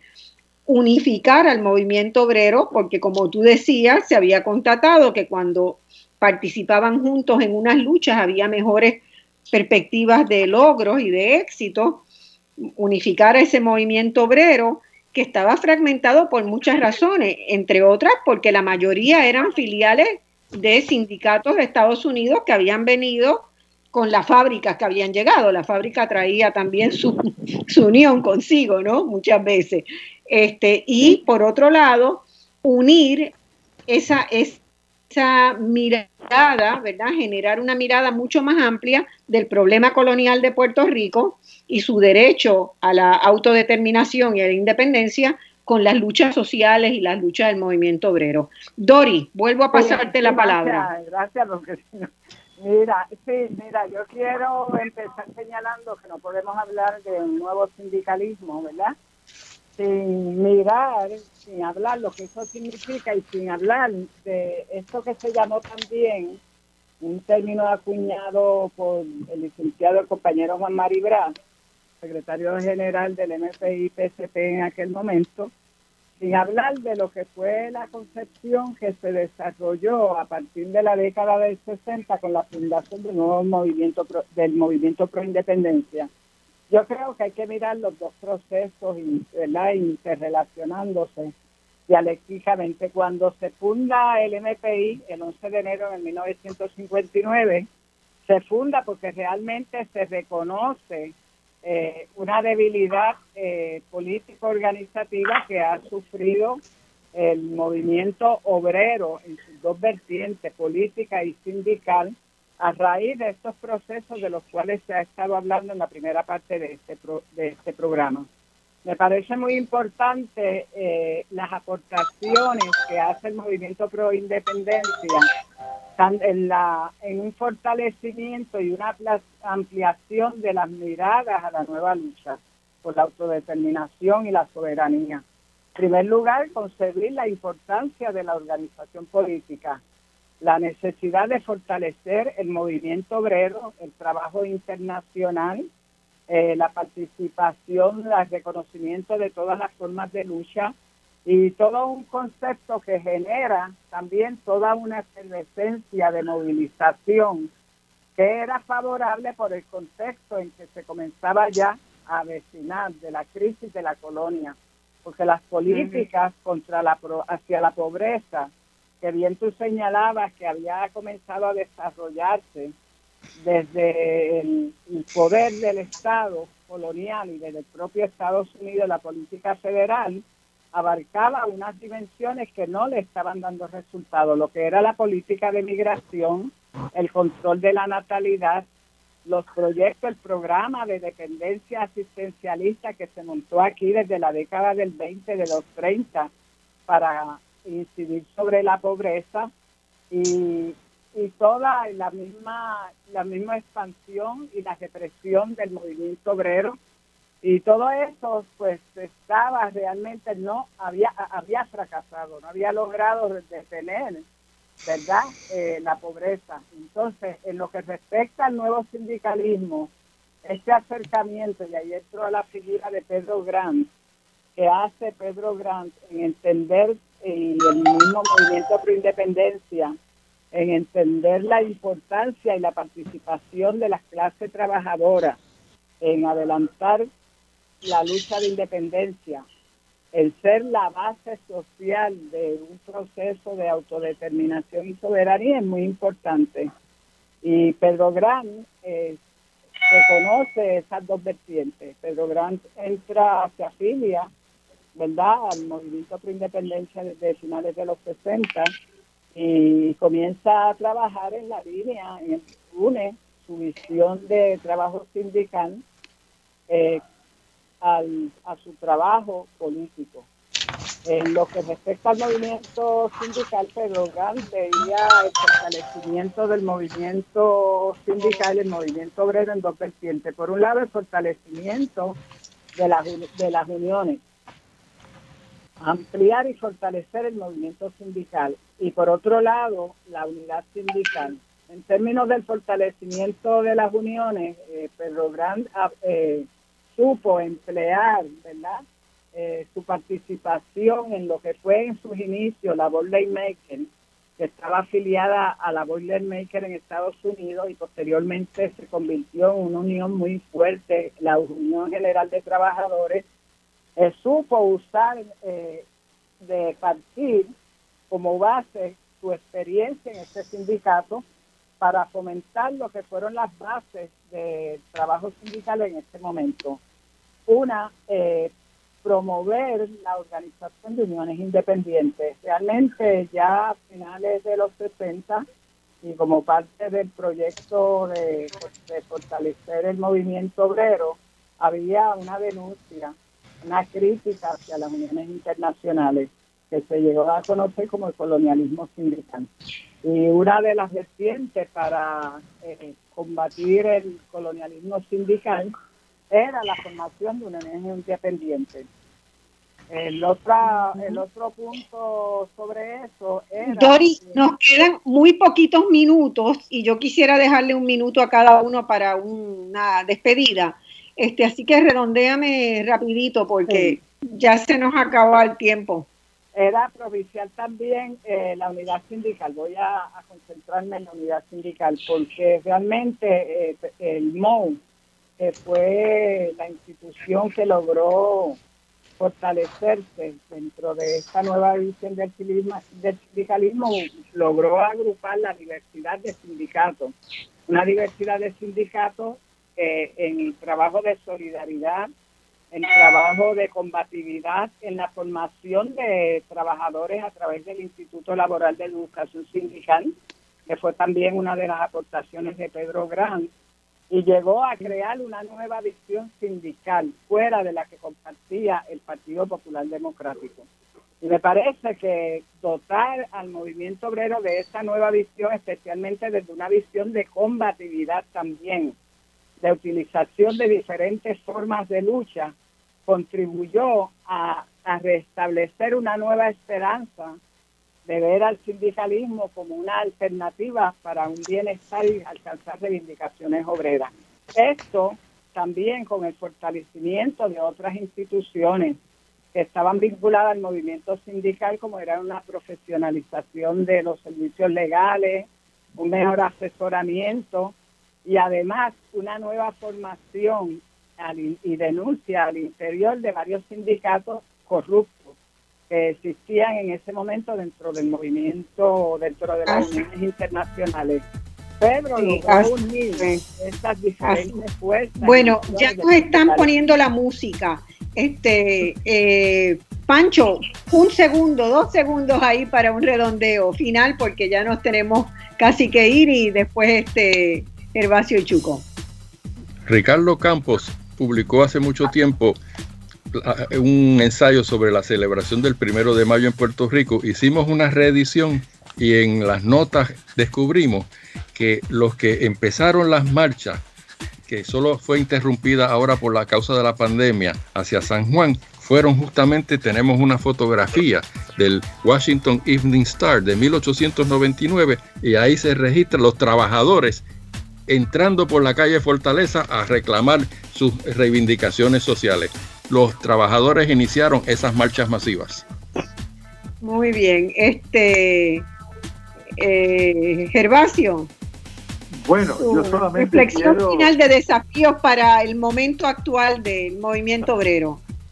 Bueno, como yo me siento aquí como un prehistórico frente a los compañeros, yo pienso que hay que volver otra vez a repensar esos orígenes con ayuda de, por ejemplo, el derribo de las murallas de Rubén Dávila y la excelente eh, antología de Ángel Quintero Rivera, Lucho Obrero en Puerto Rico, que me releí antes del programa para caer otra vez en cuenta de lo importante que es este tema. Y felicitarte a ti por este esfuerzo extraordinario.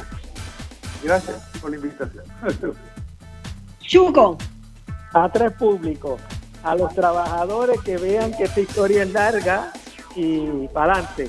A, a las personas que, el público en general, eh, no se dejen llevar por la por la este, por las críticas al movimiento obrero y traten de mirarlo desde adentro. Y a los estudiosos, que hay mucho todavía por estudiar, eh, y los invitamos a pasarles el batón. Bueno, mis amigos, hemos llegado aquí al final. Les agradezco un montón estar aquí, a Doris, a Chuco, a Francisco Moscoso y a Gervasio García. Les recuerdo que este año se cumplen 50 años de la fundación de CEREP, que empezó esta nueva mirada, ¿verdad? Y que reiteró la necesidad de seguirle la pista y historiar eh, al movimiento obrero de Puerto Rico. Ojalá que este año podamos reeditar toda esa enorme cantidad de cuadernos, de libros, de antologías que sacamos en, su momento eh, y que para que las nuevas generaciones puedan conocer cuánto se avanzó hasta ahí, lo que queda por delante. Eh, hasta el próximo domingo, lamentamos que hoy no pudimos tener eh, periodo de preguntas y respuestas, en otro momento lo haremos, pero el programa ha sido muy bueno gracias a la presencia de estos cuatro queridos amigos y puertorriqueños comprometidos. Hasta el domingo que viene.